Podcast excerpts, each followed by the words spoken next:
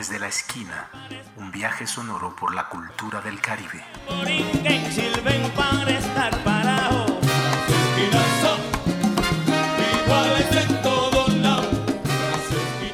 Bueno, buenos días, bienvenido a El Caribe desde sus esquinas, un dialogar sobre la sonoridad del Caribe como un elemento de identidad común, una sonoridad que se ha ido convirtiendo en universal, que llega a todas las esquinas del mundo, ¿no? Eh, hoy tenemos como invitado a Franklin Patiño desde Cartagena. También nos acompaña Jorge Reales, barranquillero que ahora vive en Bogotá. Eh, Gabriel Ramón Pérez, también otro hombre del Caribe que vive en Bogotá. Y yo, Celestino Barrera, que estoy aquí en Washington, D.C. Bueno, bienvenidos compañeros. ¿Cómo amanecen hoy en tiempos del coronavirus? Cele, por acá todo bien. Y por acá tratando de aprovechar el máximo eh, el tiempo de la cuarentena. Eh, aprovecho de igual manera para saludar a Gabriel aquí en Bogotá y a Fran Patiño en Cartagena. Gabriel, ¿qué dice el Gabriel? Bueno, mi gente, yo aquí eh, emitiendo desde el centro de Bogotá con, con bastante expectativa con este podcast que, que hoy nos va a regalar la primera la primera emisión, entre comillas. ¿Sí podemos decir emisión o más bien la primera entrega? La primera emisión. Dice, ¿cómo está nuestro invitado, Frank? Bueno, gracias por invitarme. Estoy aquí desde Cartagena. Eh, bueno, empezando, empezando esta aventura por las, por el ciberespacio. Estas aventuras por el cibercaribe. Bueno, Fran Patiño, ¿cómo te decimos? Fran Patiño, ¿no? Fran Patiño, Fran, como quieran. Bueno, Fran, la idea hoy eh, contigo es que conversemos sobre la sonoridad de Cartagena en clave de salsa. Y queremos hablar de la salsa porque se tiene registro de que las primeras orquestas y músicos de salsa en el Caribe colombiano salen de Cartagena. Cuéntanos cómo ha sido ese diálogo de la salsa en Cartagena, cómo se refleja esa sonoridad de, Cartagena en sus barrios, en su, gente, en su diario vivir. Cuéntanos un poco cómo es esa sonoridad de Cartagena. Cele, yo creo que, que primero antes de, hacer el, aterrizaje en Cartagena, hay que partir de, una, de una discusión que es vieja, pero que no deja de ser importante siempre, y es cómo, se, uno se ubica en la palabra salsa.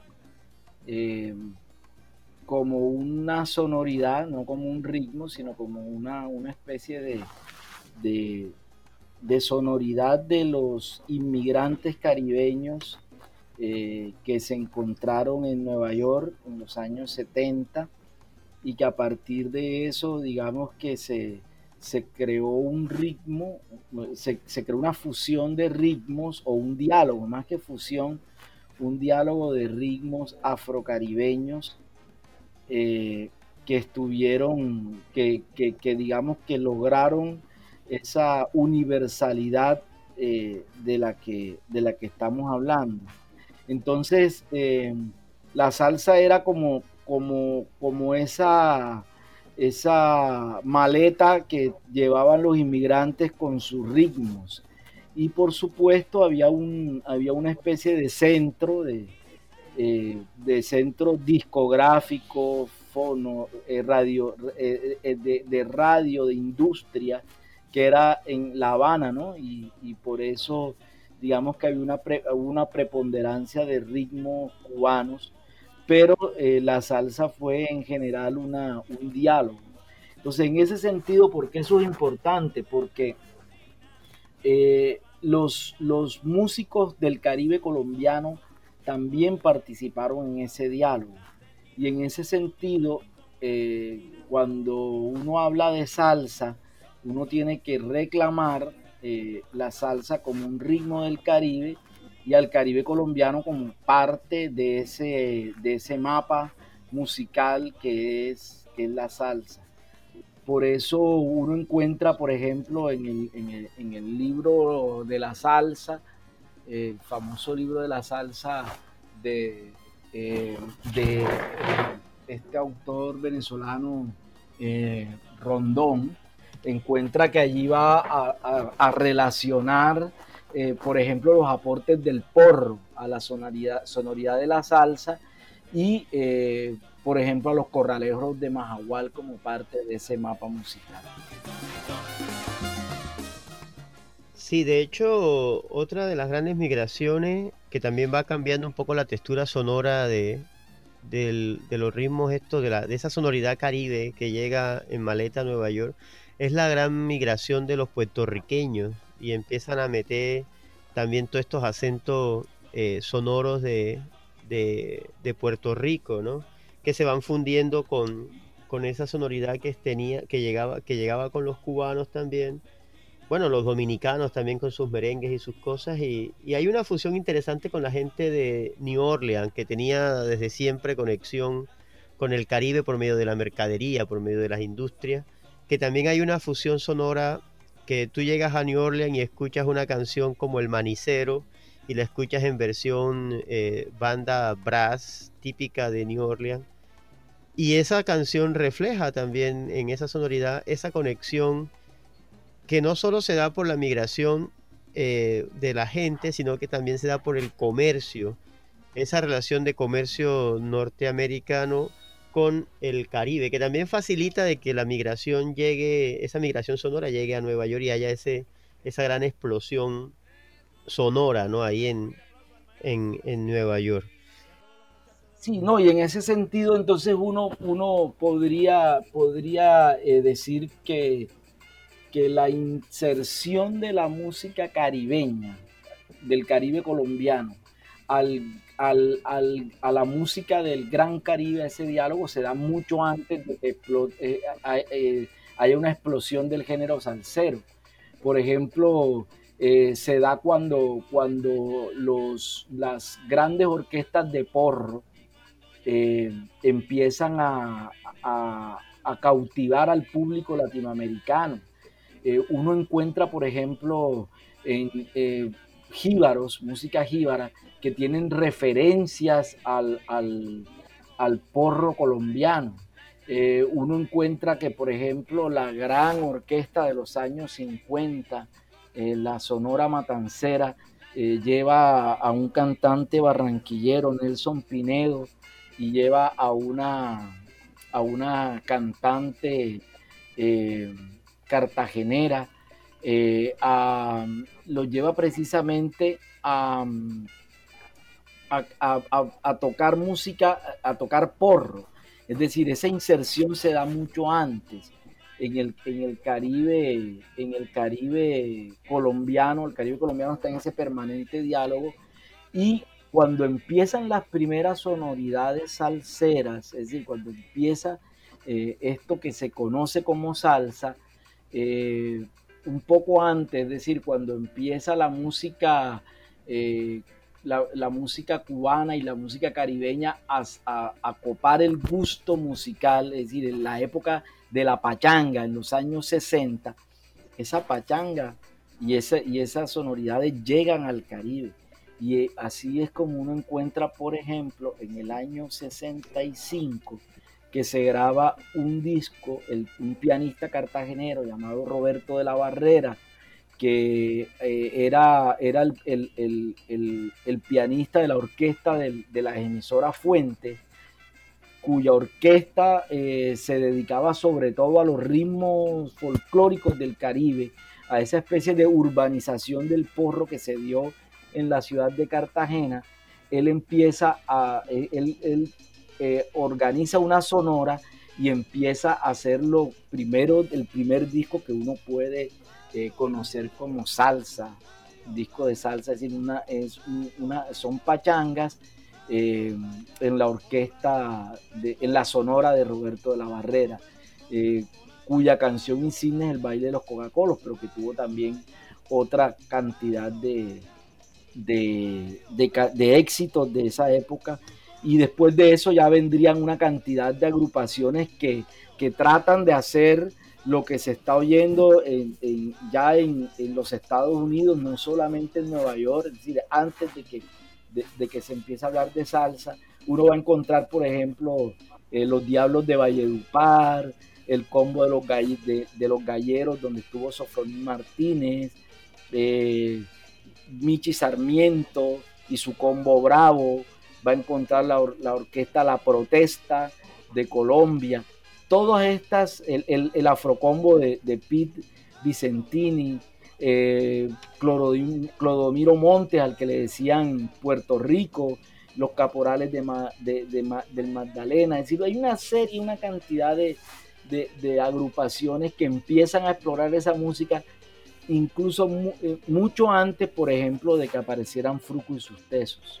Sí, esa claridad es bueno que la haga porque se tiene la concepción de que el Caribe colombiano se acerca al Gran Caribe y a su sonoridad solamente como espectador y no como un agente activo que va construyendo también esa estética sonora que hoy eh, se concibe como universal. Eh, y no solo, como tú decías, no solo desde la salsa, también desde el porro, también desde las cumbias, estas giras que hacía Manuel Zapata Olivella por Europa, por Norteamérica, Canadá, por la América Latina. Eh, el mismo Rafael Barros, que grabó hasta tangos, luego que regresaba de su gira por Argentina y se iba para el Magdalena. Entonces, la participación de, la gente del Caribe colombiano ha sido activa en esa construcción de, de la sonoridad del Gran Caribe específicamente de Cartagena, ¿qué canción insignia, qué, eh, o qué artista podríamos nosotros mostrar como un elemento, como un sujeto, como una persona o, una canción que se destaque dentro de esa eh, gran sonoridad que tenemos en el Caribe, Fran? Mira, hay dos pioneros, hay dos pioneros de lo que uno puede llamar de música salsera en, uno es eh, el señor Roberto de la Barrera, del cual ya les, les dije, un pianista que hace el baile de los Coca-Colos.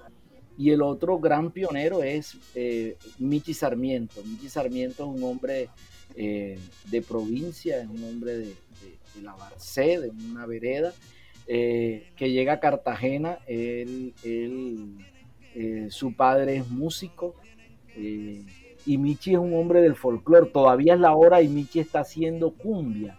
Y cuando uno llega allá eh, a su casa, en las faldas de la popa, aquí en Cartagena, eh, Michi es un hombre que vive la cumbia, pero Michi en ese entonces se hizo una exploración, creó lo que se llamaba el combo bravo. Y, e hizo eh, canciones, algunos covers, algunos originales, y tuvo éxitos importantes como Cuncumbele, que es uno de los de, la, de las canciones, digamos, insignia. Yo creo que esos dos son los, los, dos grandes pioneros. Y eh, para mí el gran laboratorio eh, musical de lo que puede ser una sonoridad salsera viene a ser la Orquesta La Protesta de Colombia, que es una orquesta de Puerto Colombia, eh, donde confluyen músicos cartageneros, músicos barranquilleros. Eso lo dirigen unos, eh, unos hermanos, los hermanos Boiga, y, uno va, a encontrar en la protesta de Colombia, eh, ahí, por ahí va a pasar el Joe, por ahí va a pasar el Gato Urueta. Eh, uno encuentra en la protesta de Colombia todos los elementos de lo que va a ser el sonido que más tarde va a ser, por ejemplo, y la puesta en escena de lo que va a ser Fruco y sus.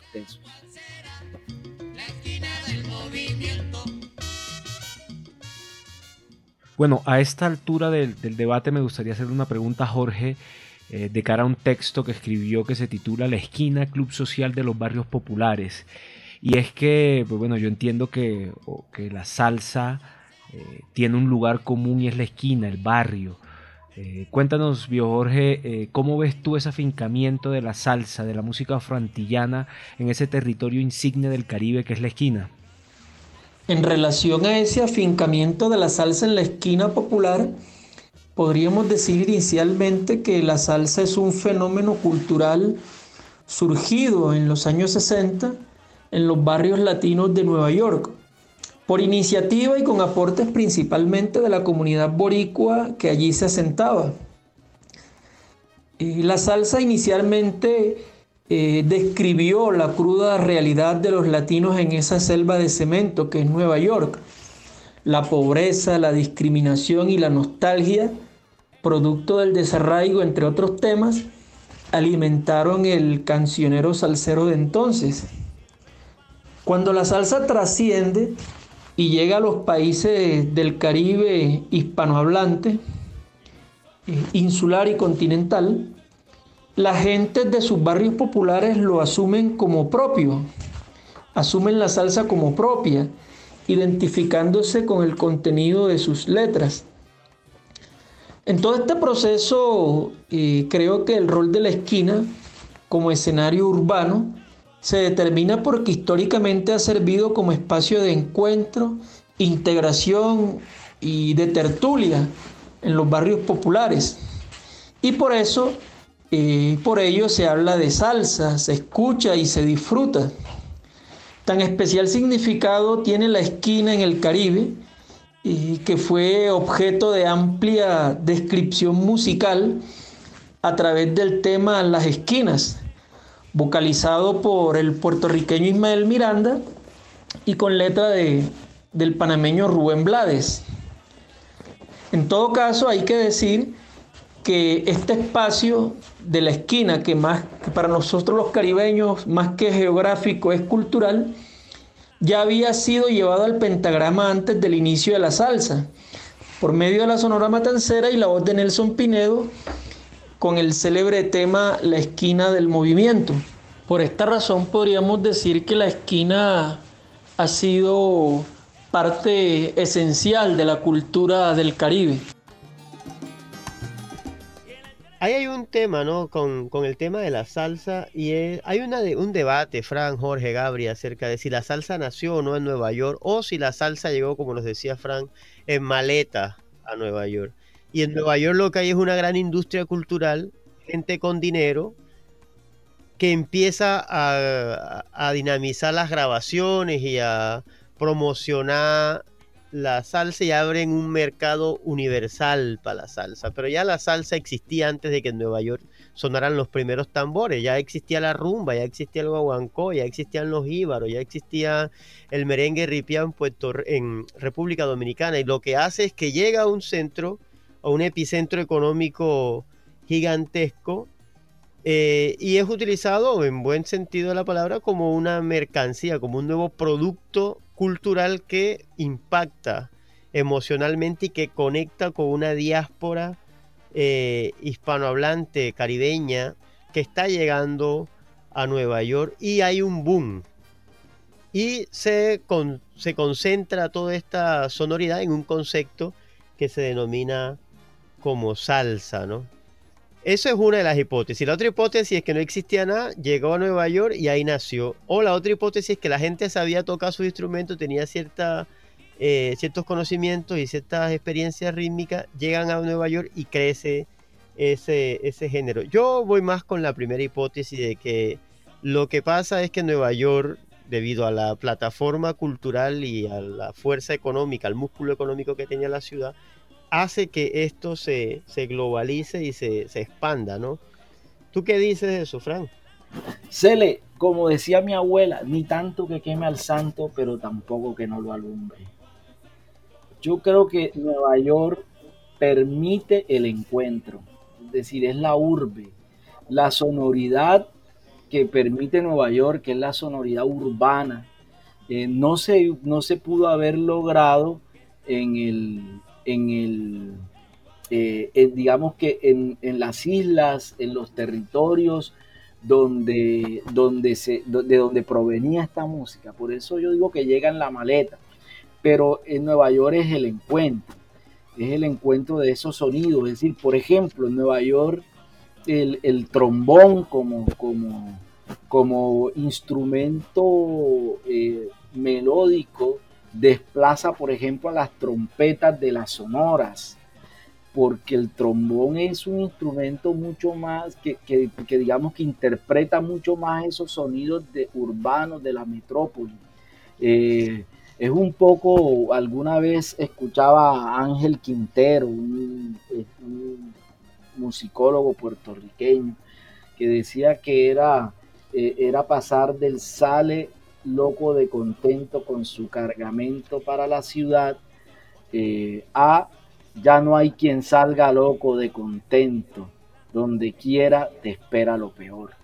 Es decir, eh, del lamento borincano a Juanito Alimaña, ese es el tránsito que hace la música caribeña. Entonces, eh, es un poco lo que pasó en Cartagena con el porro, en Cartagena y Barranquilla.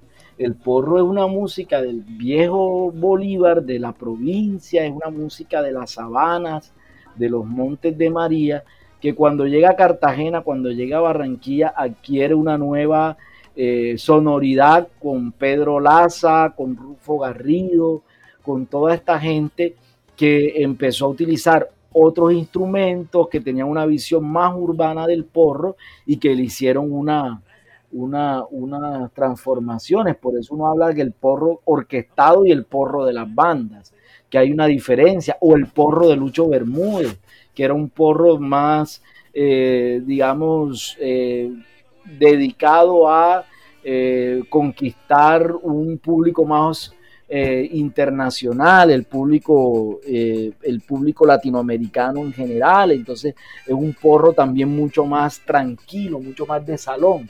Entonces, digamos que los lugares sí cuentan, sí cuentan.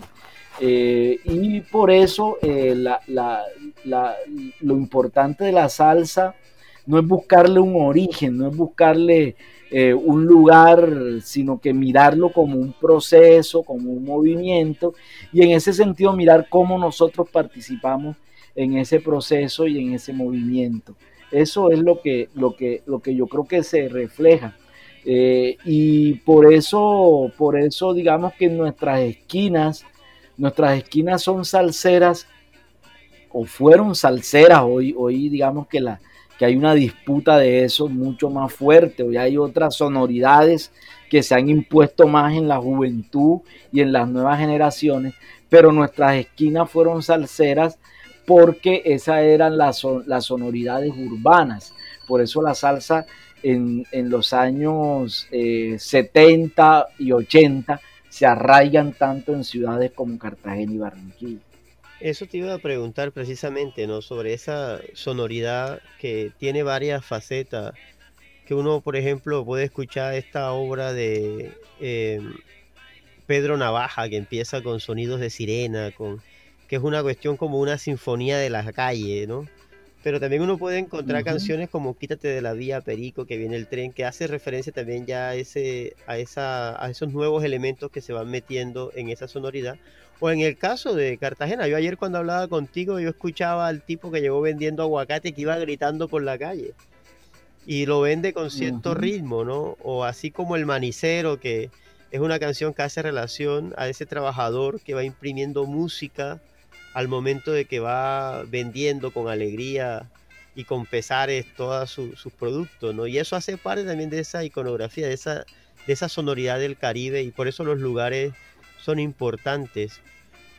Yo, hablando de lugares, yo quisiera hacerles una pregunta acerca de, lo, de estos estaderos, de, de estos lugares donde tradicionalmente en el Caribe colombiano se ha venido escuchando la salsa esos lugares emblemáticos que aún existen algunos, otros ya han ido desapareciendo. ¿Tú podrías contarnos un poco sobre eso, Frank? Mira, en, Cartagena hay un fenómeno eh, y es que ah, de, hace unos 10 eh, años hacia acá hay una explosión de estaderos y de sitios de salsa. Es decir, aquí veníamos de los 90 donde, donde llegó el merengue, después el el, el reggaetón, la, la, la, champeta criolla, que fueron como, como desplazando, es decir, el panorama en los 90 era de resistencia, habían unos pocos estaderos que quedaban allí, eh, que resistían, eran espacios para, para pensionados, para viejitos, para toda esa gente que, digamos, todo ese proletariado que estaba en la calle por las privatizaciones, por todo eso. Eh, y en los últimos 10 años lo que hemos visto es una recuperación, es el caso de Cartagena, de estaderos y de lugares de salsa. Hoy en Cartagena, eh, antes de esta crisis del coronavirus, lo que se veía era una, un auge de esos sitios con mucha gente joven. Hay un movimiento de, que le llaman de salsa joven, que básicamente es la salsa esta romántica de los años 80 y 90 eh, y, la búsqueda de, tratar de escuchar eh, la salsa que se hace hoy, porque es bien sabido que el gusto del salsero tradicional es la música de los años 70. Entonces, eh, digamos que aquí hay un nuevo auge. Y, otra, y, eso tiene unas características, esos estaderos, ¿no? Son sitios eh, relativamente pequeños donde va mucha gente. alguna vez hay un, hay un amigo que dice que el cartagenero le gusta bailar apretado, porque es que eh, tú no vas a encontrar en Cartagena, por ejemplo, como encuentras en las ciudades del interior del país, y creo que en Barranquilla ocurre algo similar, eh, que estos lugares tengan como unas pistas de baile para, para que la pareja se exhiba, ¿no? Aquí es un baile más individual, claro que hay bailes en pareja, pero es un baile espontáneo, un baile que, está allí como en la esquina, ¿no? Donde está, está la gente eh, aglomerada y se baila ahí, se baila ahí, digamos que al lado de, de la silla y de la botella de cerveza. Entonces hay una, hay una, una explosión de lugares. Eh, hay unos lugares en el centro de la ciudad que por supuesto eh, son lugares tradicionales y están hechos, digamos que para el turismo. Pero hoy en los barrios de Cartagena cada día más se están abriendo espacios para, la salsa y, digamos que otra de las características es que estos lugares están eh, contratando agrupaciones musicales y eso no lo veíamos hace unos años. En Cartagena hoy la mayoría de los, de los lugares tienen, tienen orquestas de planta y eso es un fenómeno nuevo y es un fenómeno que, del, que, del que hoy podemos dar cuenta como una, una cosa positiva y una, y una cosa que, que está permitiendo no solamente a las personas que, que escuchan la salsa, sino también a los, a, los músicos acercarse y poder mostrar eh, su arte y, e incluso hay un renacer de algunas producciones, no en el nivel que tuvimos en los años 80, pero sí se empiezan las orquestas a tener de nuevo sus producciones eh, propias.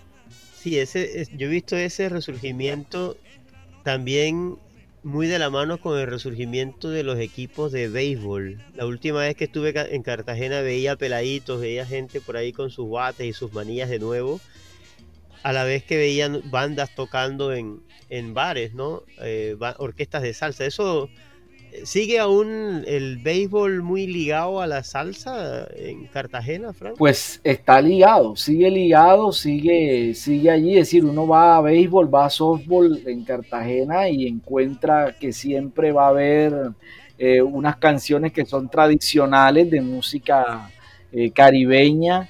Eh, por supuesto en un diálogo con la música africana, porque en nuestra cultura eso también está presente. Cartagena es una ciudad que consume mucha música jíbara. Eh, creo que nos, decían, nos dicen siempre los puertorriqueños que, visitan la ciudad que, aquí se oye más jíbaro que allá, que allá este, el jíbaro es para diciembre y para fiestas patronales, mientras aquí hay un consumo permanente de, la música jíbara. Eh, entonces sigue allí ligado y por supuesto eh, dicen, dicen aquí los veteranos que la salsa y el béisbol están en el ADN de los cartageneros, pero bueno, no, no, no hay que caer en esos esencialismos tampoco, ¿no? Pero, pero sí, sí, claro, claro que sigue ligado, sigue ligado, es decir, los campeonatos de softball eh, tienen como banda sonora eh, la salsa de los años 70, indudablemente. Bueno, para ir cerrando este capítulo de hoy, queremos que nos hable de Cartagena en clave, que es un espacio que también se ha venido construyendo en los últimos años, desde 2016 creo que empieza eh, la, primera, la primera puesta en escena pública del proyecto Cartagena en Clave como una gran asamblea de la sonoridad del Caribe, así, así lo veo yo, ¿no? Y se inaugura, de hecho, en homenaje a dos músicos cartageneros, el trombonista Oscar El Gato Urueta y el cantante el Michi Bubalú. Cuéntanos un poco acerca de, esa, de, ese, proyecto que ustedes vienen eh, trabajando, Fran, ahí en Cartagena. Sí, Cartagena en clave, un proyecto al que yo estoy vinculado como coordinador académico, eh, es un festival de salsa. Un festival de salsa eh, en la concepción de salsa que nosotros hablamos. Eh, por eso no somos un festival donde que digamos que, haga gala de una ortodoxia en, en musical nosotros creemos más en la salsa como una sonoridad afrocaribeña. Entonces, en ese sentido, sí, son cuatro ediciones que hemos hecho. Eh, y en este festival, digamos que reúne varios aspectos, pero tiene como, como una línea y es que queremos ser un festival diferente eh, en el sentido de que la mayoría de los festivales, de los grandes eventos culturales que se hacen en Cartagena, se hacen, eh, eh, no son festivales de Cartagena, sino en Cartagena. Entonces son dirigidos desde fuera de la ciudad y eh, hechos para el turismo. Nosotros queremos hacer un festival de los cartageneros en un sentido amplio de la cartageneidad, casi que de la provincia de Cartagena durante la independencia, porque en nuestro festival, por ejemplo, participa muy activamente gente de, Barranquilla que tiene sus proyectos musicales. Entre esos, por ejemplo, la gente de La Troja ha sido uno de, de nuestros pilares. Pero también, por ejemplo, tenemos amigos de Cali que, ayudan en el festival. Entonces, eh, y el festival es para el barrio. El festival está hecho para el barrio. Nosotros no hacemos un festival para los turistas.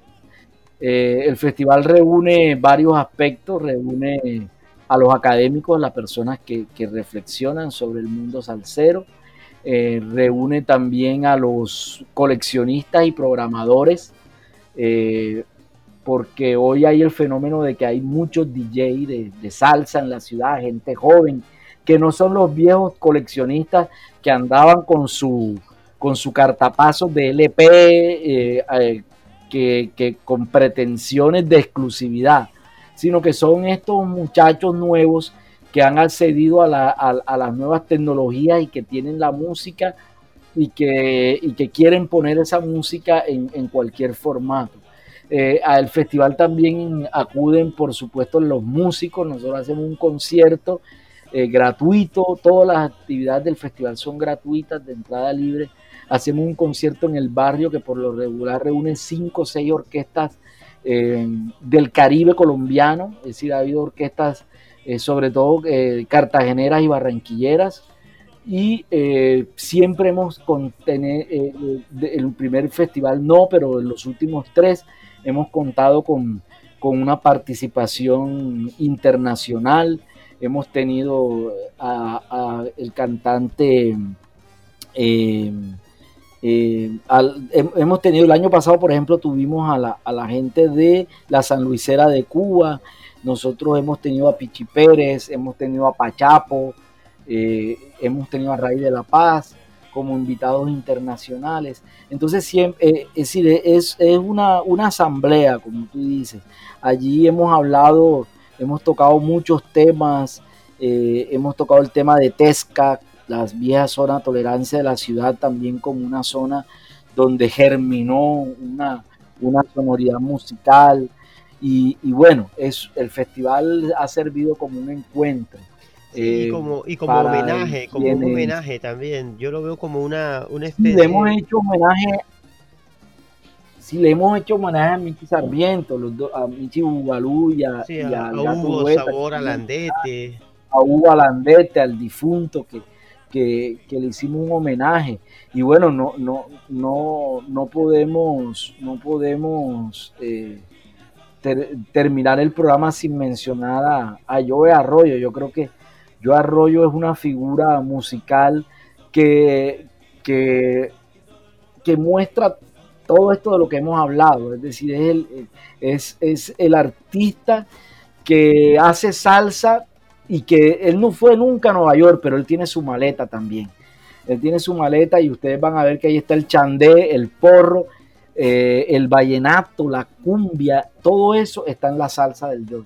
Es una salsa que tiene ese sabor particular de, del sonido neoyorquino, pero también de, los, de las sonoridades, digamos, rurales del Caribe. Sí, de hecho nosotros tenemos pensado eh, tenemos proyectado hacer un, uno de los programas especiales al Joe, porque vemos al Joe como uno de esos articuladores de la sonoridad común. Uno escucha todos los ritmos afroantillanos de, en la música del Joe, pero también la base de la percusión de un chandé, de una chalupa, de un porro, de una cumbia, o variantes del tamborito panameño. Uno encuentra toda una mistura.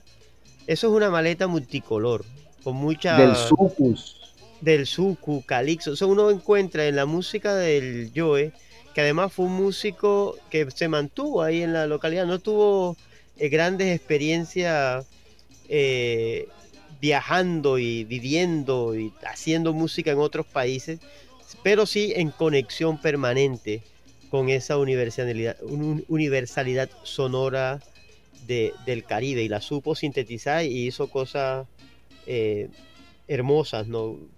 que vamos a estar tocando aquí. De hecho, te invitaremos cuando toquemos el tema exclusivo del yo. Eso tiene que ser un capítulo especial.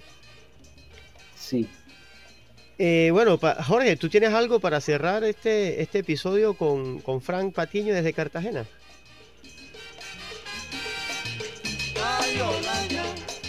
Bueno, el flaco hay que ponerle la canción El ausente. no, no aparece Gabriel. ¿Tú tienes algo aquí para, eh, rematar con, con Frampa? Pues bueno, eh, Cele, ¿me están escuchando? Primero quería preguntar, ¿me están escuchando? Porque el, retorno ha sido bastante accidentado y por eso, digamos, eh, decidí quedarme callado en vista de que algunas partes de los audios los perdía y pues no sabía muy bien cómo iba el ritmo de la conversación, pero quería saber si me están escuchando por lo menos eh, Celestino y Frank. Sí, te estamos escuchando un poco robótico.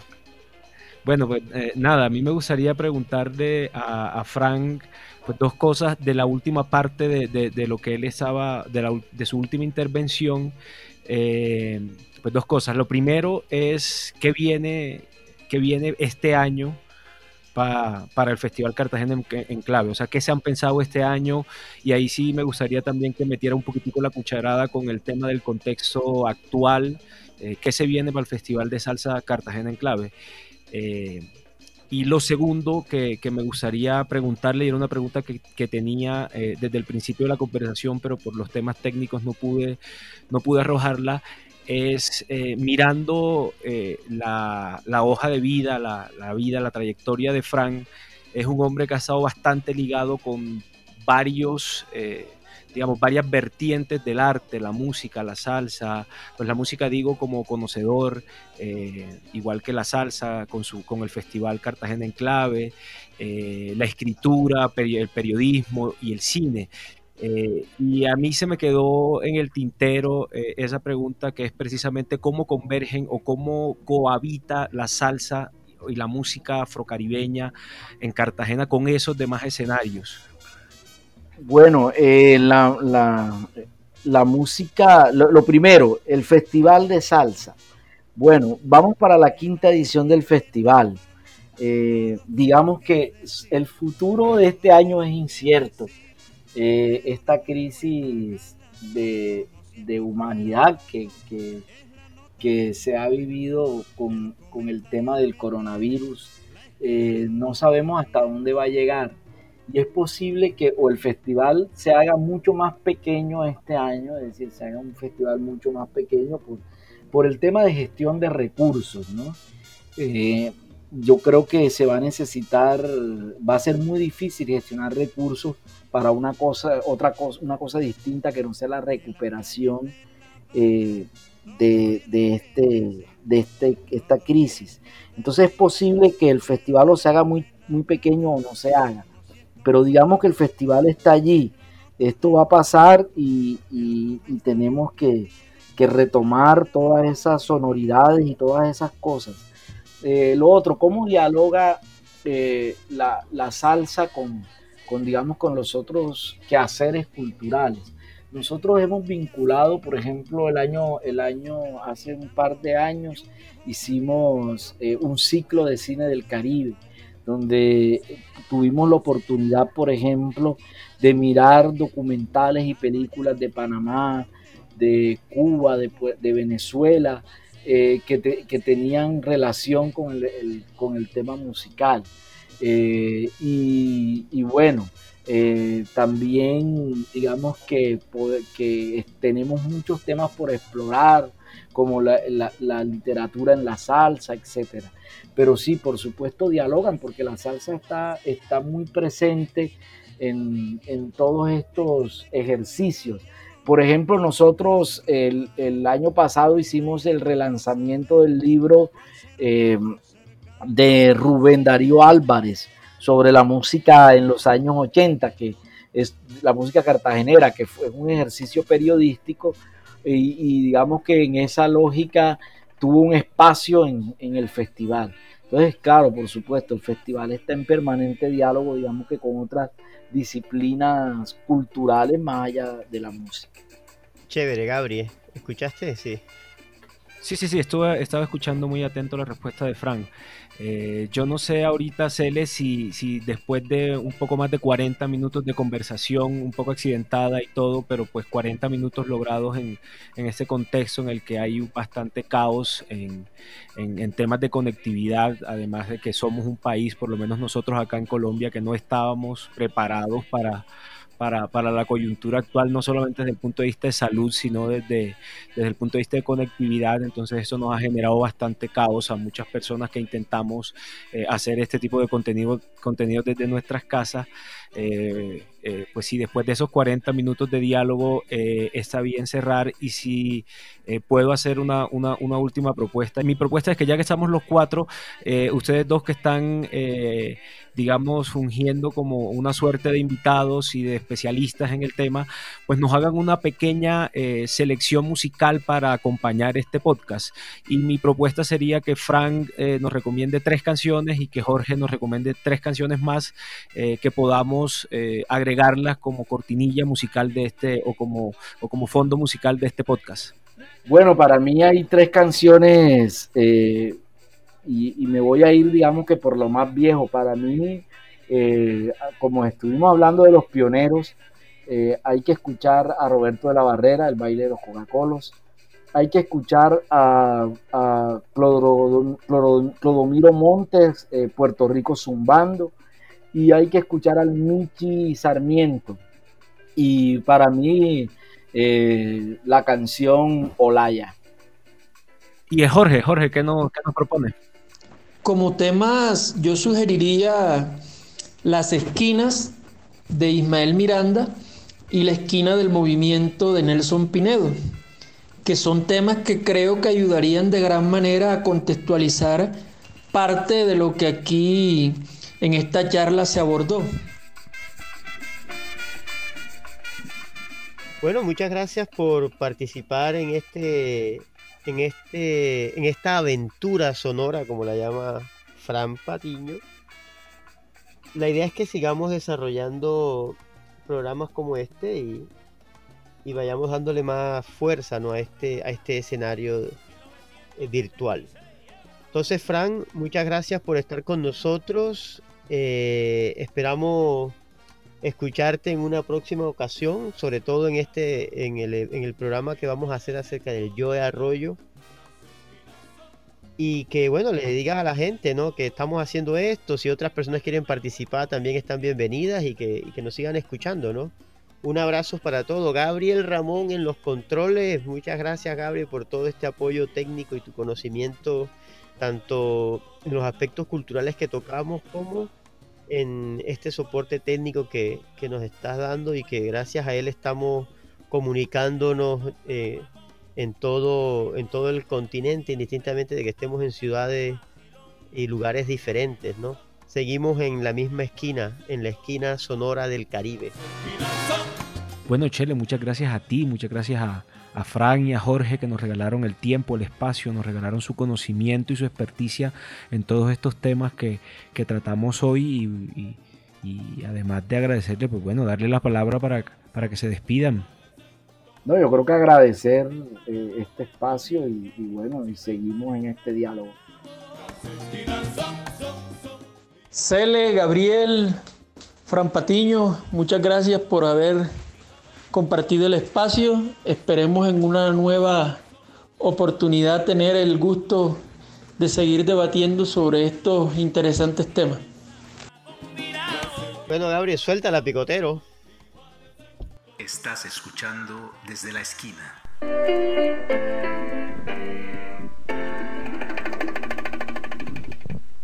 Es un recuerdo que nunca se olvida.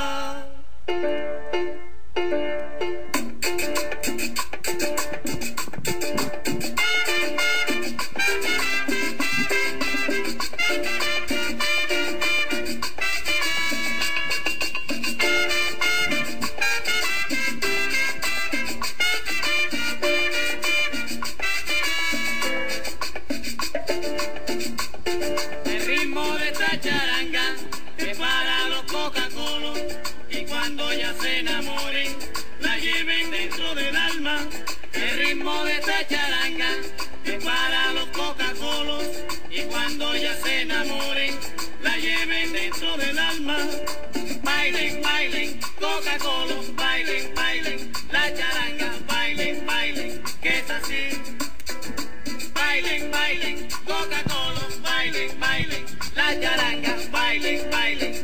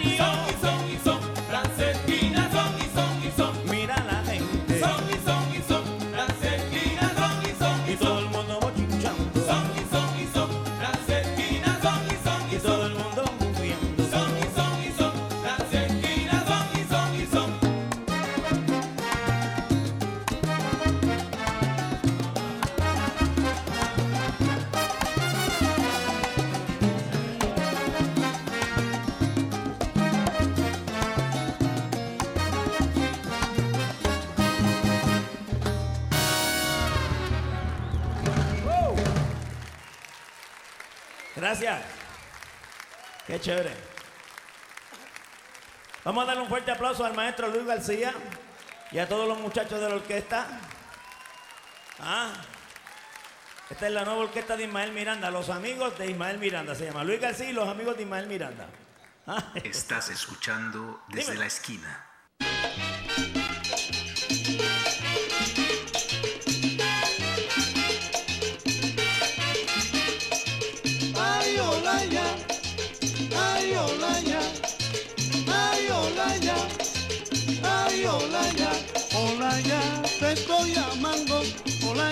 Respondes, Olaya, ay, Olaya, ay, Olaya, ay, Olaya, ay, Olaya, por un besito de Olaya, seguro que desespero, Olaya, ay, Olaya, ay, Olaya.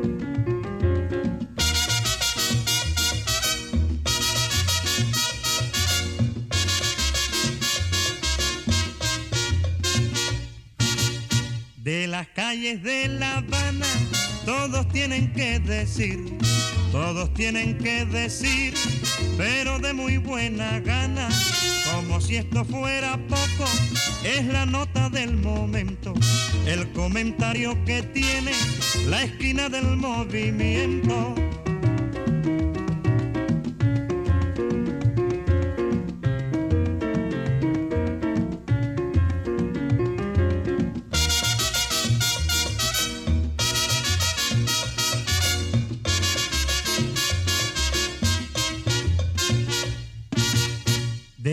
Calles de La Habana, todos tienen que decir, todos tienen que decir, pero de muy buena gana, como si esto fuera poco, es la nota del momento, el comentario que tiene la esquina del movimiento.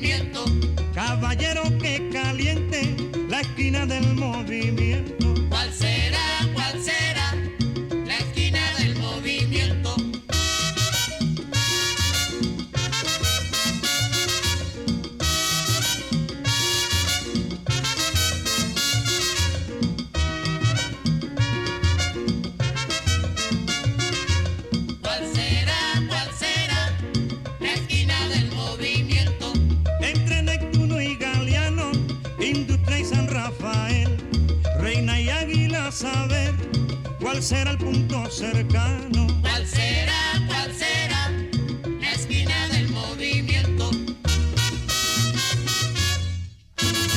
Estás escuchando desde la esquina.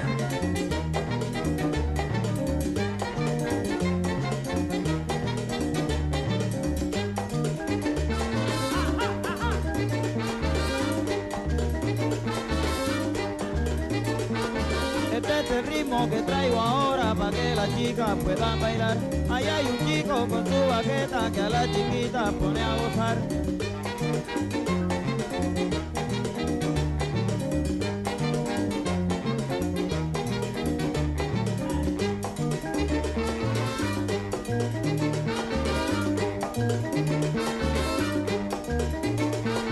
Este que yo le traigo para que las chicas puedan gozar.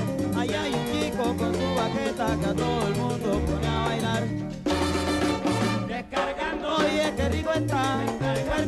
toca el timbal. Ahora vamos a gozar.